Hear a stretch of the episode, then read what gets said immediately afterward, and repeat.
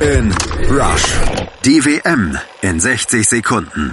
1982.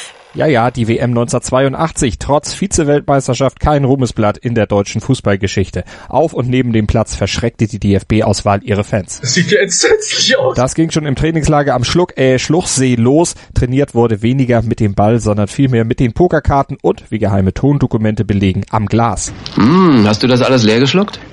Du glaubst doch wohl nicht, dass ich den kostbaren Rebensaft verdunsten lasse. Und so torkelten die Deutschen durch das Turnier, schummelten sich mit Taschenspielertricks zusammen mit den Österreichern weiter und wo Schummeln nicht half, musste rohe Gewalt her. Im Halbfinale gegen Frankreich stürmte Toni Schumacher ohne Rücksicht auf Verluste auf Patrick Battiston zu und beide knallten zusammen. Hauptsache die Vorderzähne halten sie aus. Taten sie aber nicht. Battiston verlor zwei Zähne, brach sich einen Wirbel und Schumacher ließ das alles scheinbar kalt. Deutschland kam ins Finale und ging dort dann gegen Italien chancenlos unter. Die gerechte Strafe irgendwo.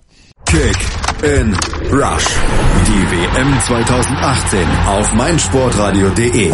In Kooperation mit 90plus.de liefert dir meinsportradio.de vom 4. Juni bis 15. Juli täglich neue Podcasts, Vorberichte, Analysen, Hintergründe und alle Infos zu allen Teams. Klicke jetzt auf meinsportradio.de slash kick and rush.